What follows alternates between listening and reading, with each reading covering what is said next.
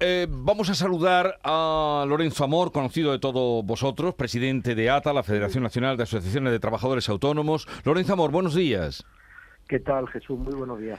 Hace un año, el mes de mayo del 21, en aquel mes, eh, fue Andalucía fue por primera vez la comunidad con más autónomos de España con 557.614 afiliados al régimen especial de trabajadores autónomos. Bien, adelantaba entonces en más de 2.000 trabajadores por cuenta propia Cataluña, que históricamente había liderado esta clasificación. Y desde entonces, durante un año, la comunidad autónoma andaluza, la nuestra, se ha mantenido en este primer puesto.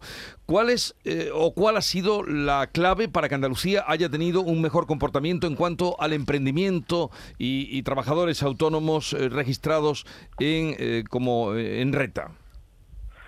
Bueno, no solamente se ha cumplido un año, sino que esa distancia de 2.000 autónomos se amplía hoy a casi 5.000 autónomos y con un crecimiento en el último año de 12.000 autónomos más. Y yo quiero señalar que son 12.000 autónomos más, la inmensa mayoría que al menos tienen un trabajador y muchos de ellos que son empresas, ¿no? Autónomos, autónomos societarios.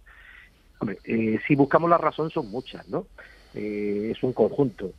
Pero yo fijaría en primer lugar la estabilidad, la estabilidad en muchas ocasiones eh, política que ha reinado pues prácticamente en los últimos nueve meses, eh, diez meses, que eso mm, es importante a la hora del emprendimiento, ¿no? Hmm. también cuando se crea un ecosistema importante para el emprendedor. yo quiero destacar que en Andalucía se han dado 224.000 ayudas en los últimos tres años. Eh, esto es muy importante, ¿no? Piense que solo tres años se ha dado tantas ayudas como desde que está el Estatuto de Autonomía en Andalucía, ¿no? Eh, aparte, hay que buscar también, bueno, y, hay que ser eh, honesto y, y, decir que hay muchas actividades que o muchas personas que encuentran dificultad en el trabajo por cuenta ajena y eh, deciden emprender su propio empleo. Y luego, por otro lado, yo quiero destacar que Andalucía se ha quitado los complejos. ¿no? Andalucía ha sido siempre una tierra emprendedora en muchas cosas. Por ejemplo, somos el territorio de España donde más letras de música se componen y donde más música se compone.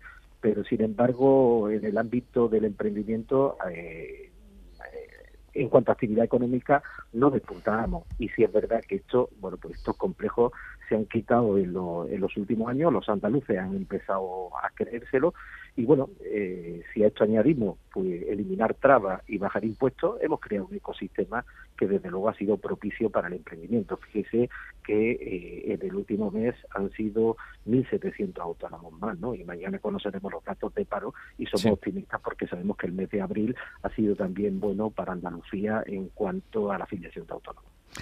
Bueno, pues más de 5.000, entonces al cabo de un año más de 5.000 es lo que le saca ahora Andalucía, Cataluña, que históricamente ha sido la que más autónomos ha tenido.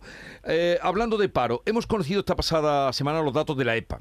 Según la estadística del Instituto Nacional de Estadística, abandonaron entre enero y marzo su empleo 55.700 autónomos, mientras que en los datos de la Seguridad Social la afiliación del RETA ha caído 9.700. Es decir, seis veces menos que la EPA. ¿Por qué hay tanta diferencia en estos datos? datos, señor Amor? Bueno, la EPA marca tendencias, ¿no? Es decir, yo siempre considero que eh, autónomo es aquel que cotiza en un régimen específico de la seguridad social y por, tanto, si la seguridad social da una caída de 9.000 autónomos, la realidad en el número de autónomos es la que da la seguridad social. Lo que es evidente que la EPA no deja de ser una encuesta, pero marca tendencias. Y además contrasta con lo que ocurrió en el año 2021. ¿no? El año 2021 la pérdida de autónomos fue de 12.000 y sin embargo este año de 55.000. Pero es mm. que también en los datos de afiliación a la Seguridad Social, en el año 2021 no hubo pérdida de autónomos en el primer trimestre. Al contrario, se ganaron 6.000 autónomos. Esto que, que eh, bueno, ¿qué lectura nos da? Nos da una lectura de que eh, la situación que estamos viviendo de incertidumbre económica con incremento de costes energéticos, de costes de producción, costes laborales, pero también hay que decirlo, y, bueno, dificultad en cuanto a las materias primas y con la invasión de Ucrania, pues que está castigando a, toda Europa y bueno, digamos que a todo el mundo, que los autónomos son el colectivo que, como siempre, cuando viene mal dada, pues es el colectivo que primero empieza a sufrir y desde luego, eh, hombre, en estos momentos yo no me atrevería, Jesús, a decir qué es lo que va a pasar en los próximos meses, pero sí la propia EPA marca una tendencia, ¿no? Y es una tendencia que parece que esa afiliación de autónomos que venía eh, con un crecimiento intratable en los últimos meses, pues parece que ahora ha tenido una desaceleración. Sí, usted hablaba además de ese crecimiento mm, exponencial en Andalucía de autónomos, eh, eh, ¿se debía o era consecuencia también de, de la estabilidad política, ha dicho usted? ¿Cree que ha sido bueno en la actual coyuntura económica anticipar las elecciones andaluzas a junio?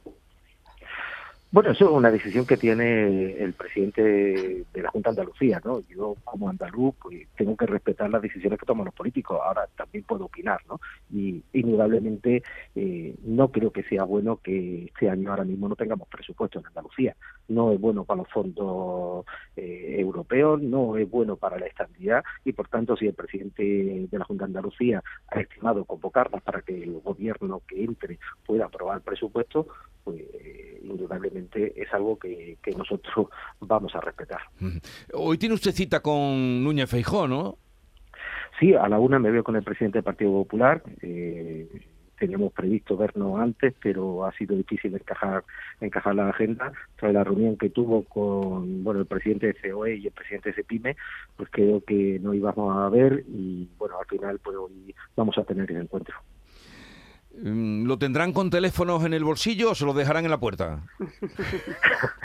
esa, es muy buena, Jesús. Yo, eh, yo ¿qué quieres que te diga, no? Eh, hombre, la verdad que creo que no tengo el teléfono en estos momentos intervenido ni por pues. Pegasus ni por ningún otro eh, virus, ¿no? Pero bueno, desde luego sí puedo decir una cosa, que si lo tuviera no tardaba el tiempo que se ha tardado en ponerlo encima de la mesa.